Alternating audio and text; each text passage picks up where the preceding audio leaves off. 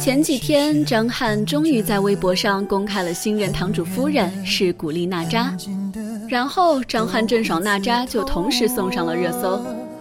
前任是个小六岁的爽妹子，现任是个小八岁的新疆姑娘，阡陌就不明白了，张翰怎么就这么抢手呢？你还在这里？看张翰的公开微博，果然不愧是拍偶像剧出身，就连公布个恋情吻照都要拍出大片的意境。堂主真是时时刻刻都保持着霸道总裁的形象。迟迟未做出回应的女主也在十号发布了一篇名叫《他真的很好》的长微博，说张翰是一个痴情的专一的好男人。大概其中的几个要点就是：一。张翰追我，而我一直拒绝。二，我俩一起拍的那部《山海经》是院长提名要我演的。三，张翰公布恋情很冲动，我事先一点都不知道。四，我一直被黑，说什么都是错的。五，不要再拿我和郑爽做比较，不就是前任现任吗？又害怕听到你同时在找我。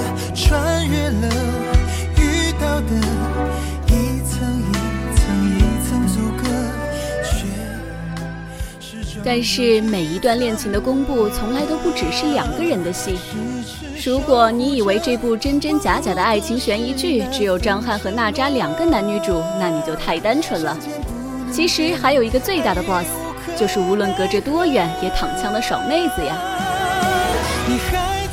看着底下评论的网友，也是为堂主的另一半操碎了心，各种把郑爽和娜扎放在一起比较，看得阡陌也是醉醉的。比如有的网友就说，郑爽的初恋是张翰，在一起五年，他都没有主动公开承认，但是和娜扎这才几个月，就站出来公开维护了。于是两个妹子被一众网友们比美貌、比颜值、比衣着，比谁更爱堂主，比谁奉献多。连爽妹子捐骨髓也上了热搜，更有热心的博主帮他们比人气、比前途，俨然掀起了两个主角丝毫不参与的撕逼大战。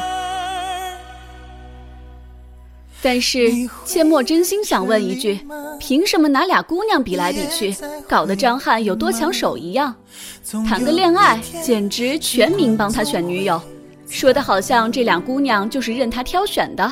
没被选上，还成了被大家同情的对象。这事儿要是发生在自己身上，恐怕每个姑娘都不会乐意的吧。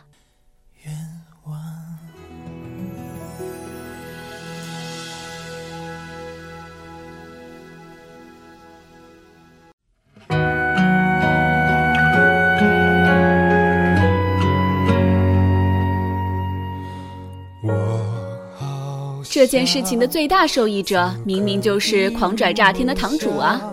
网友的比来比去，反而造成了张翰是世间最抢手美男子的即视感，好像是他选了谁，谁就赢了，前女友成了被同情的对象。想到这儿，阡陌的内心简直就是崩溃的。不管是替郑爽不值，还是觉得娜扎无辜，其实都是把俩姑娘放在了被选择的位置上。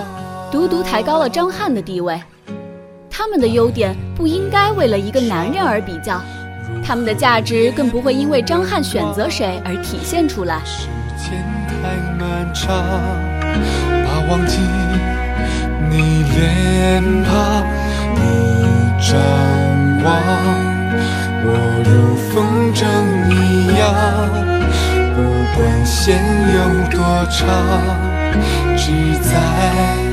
你的手上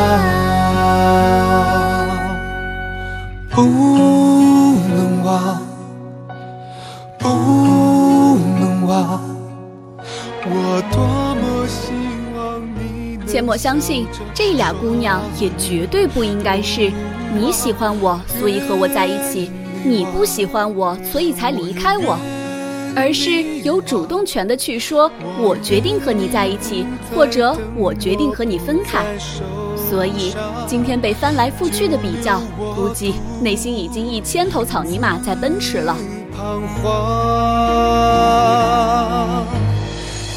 郑爽妹子当初和张翰分手是自己做出的选择，阡陌甚至觉得这是一个尊重自己的勇敢的选择，因为和张翰在一起的那些日子里，她付出了那么多自我，终于在最后决定为自己离开他。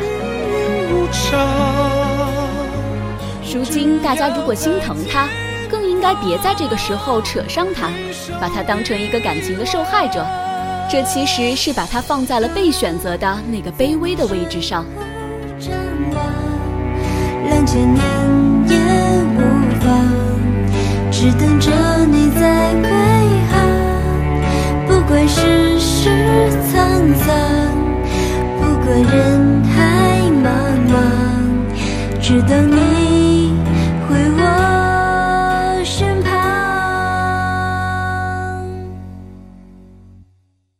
说一些奇奇怪怪的话，无非是喜欢你的另一种表达。还有没有好方法，可以想你不用再装傻，可以想你不用再惊讶，可以想你不用像个傻瓜。全世界上，当我们在讨论张翰该选谁，前女友和现女友谁比较好的时候，其实都忘了。他们从来都不是被挑选的那一个。